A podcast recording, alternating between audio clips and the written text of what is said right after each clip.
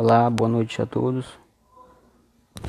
É, através desta ferramenta iremos compreender um pouco sobre o tamanho, a forma, o peso e a densidade da Terra. Podemos dizer que a Terra possui uma forma geóide, com uma superfície irregular, não correspondendo a uma esfera perfeita em geodésia, que é a ciência que estuda a Terra como forma elipsoide, tem um modelo matemático teórico que apresenta uma simples e suave superfície e que serve como base para cálculos matemáticos. Neste caso, o raio terrestre não é constante. Isso quer dizer que, em vez de ser igual a circunferência em todos, todas as áreas os polos são levemente achatados, resultando em uma protuberância na linha do Equador. Com isso, um maior raio nesta região, podemos sim afirmar que a protuberância equatorial terrestre é causada pela rotação da gravidade do planeta. A Terra é considerada uma geode pois é um modelo físico que acompanha as variações do campo gravitacional do planeta. Dessa forma, o modelo geoidal é chamado a partir de medições da aceleração da gravidade, seja em superfície densa ou nos oceanos, considerando as medições executadas por satélite. Também podemos dizer que a aceleração da gravidade varia sutilmente em cada local do planeta, pois, pois a própria atmosfera, com sua massa gasosa, promove pressão associada ao giro terrestre. O ano geológico.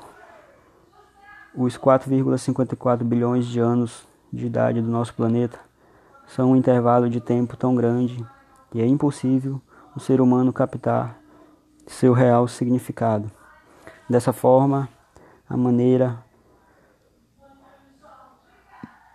mais fácil de torná-lo algo mais real e assimilável é comprimi-lo no intervalo de um ano.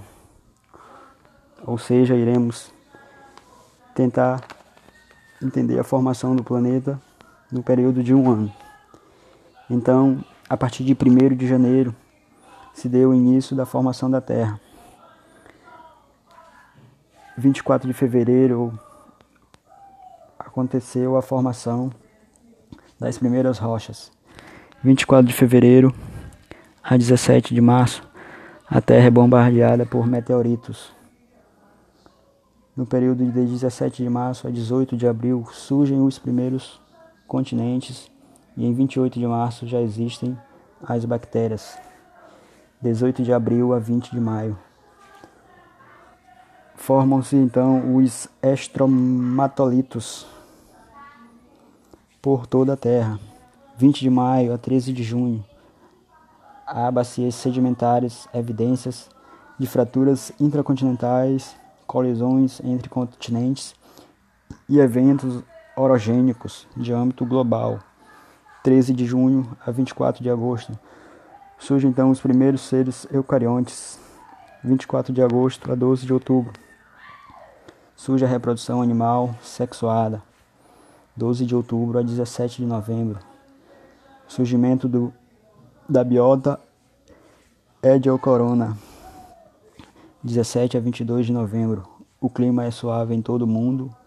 Surgem então os anelídeos, artrópodes, branquiópodes, equinodermos, moluscos e esponjas, entre outros animais.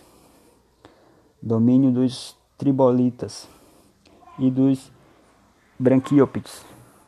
Os vegetais são representados apenas por algum por algas marinhas, não havendo ainda ainda cobertura vegetal da Terra.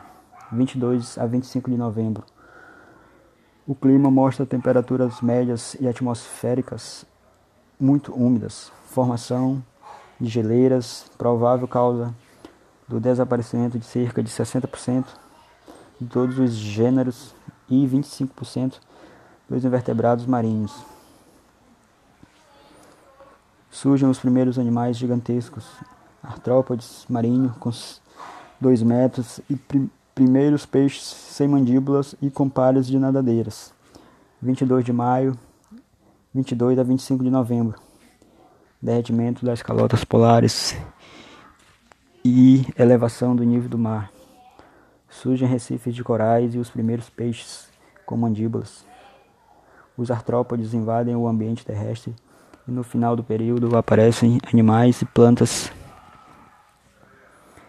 em áreas continentais. 28 de novembro a 2 de dezembro. Aparecem plantas de pequeno porte, os corais atingem o apogeu. Surgem os primeiros anfíbios, insetos têm grandes desenvolvimento e peixes começam a deixar a água, com transformações de nadadeiras em quatro patas. 2 a 7 de dezembro, formação das grandes jazidas de carvão. Nos últimos dias desse intervalo, os répteis adquiriram capacidade de se reproduzir em terra. 7 a 11 de dezembro, os continentes unem-se e formam a Pangeia. A fauna terrestre é dominada por insetos semelhantes a baratas e animais que não são nem répteis nem mamíferos. Os chamados sinopsidas nas águas doces há anfíbios gigantes e no mar tubarões primitivos, moluscos, cefalópodes, branquiópodes, tribolitas e artrópodes gigantes são os animais dominantes. As únicas criaturas voadoras são parentes gigantes das libélulas. No fim do intervalo, extinção de 95% da vida na Terra, acabando com os trilobitas, mas permitindo desenvolvimento dos répteis. De 11 a 15 de dezembro, a América do Sul é um vasto terreno arenoso. Os répteis dividem-se em muitos grupos e ocupam diversos habitats. Surgem os primeiros dinossauros e os primeiros mamíferos ovíparos. De 15 a 19 de dezembro, a Pangeia começa a se dividir. As maiores formas de vida são os répteis, ictinossauros, plesiosauros e crocodilos, assim como os, os peixes em terra. Os grandes répteis, arcossauros, permanecem dominantes. No ar desenvolvem-se os primeiros pássaros e os pterossauros são comuns. Surgem então as plantas com flores.